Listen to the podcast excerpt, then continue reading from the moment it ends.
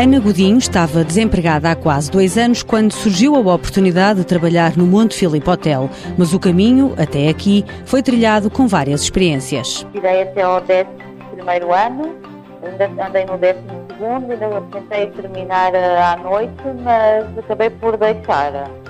Depois comecei a trabalhar, estive em várias áreas, fui vigilante, trabalhei numa loja de roupa, depois comecei a trabalhar num restaurante e por fim acabei por começar a trabalhar aqui no hotel. Estava inscrita no IFP quando teve conhecimento desta oferta de emprego. Estava desempregada há dois anos, já estava eh, inscrita no centro de emprego, depois o hotel foi-me buscar ao centro de emprego. Estavam a procurar alguém e a Ana candidatou-se.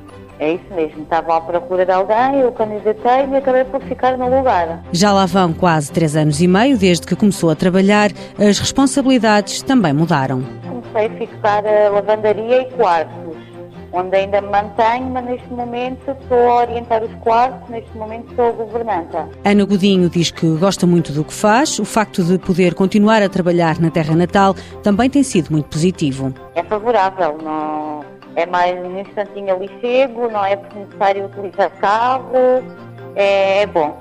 E pode continuar na, na sua terra, junto da família? É isso mesmo, junto da família. Ana Godinho já faz parte dos quadros da empresa. Mãos à obra. Com o apoio da União Europeia, Fundo Social Europeu, Programa Operacional Assistência Técnica.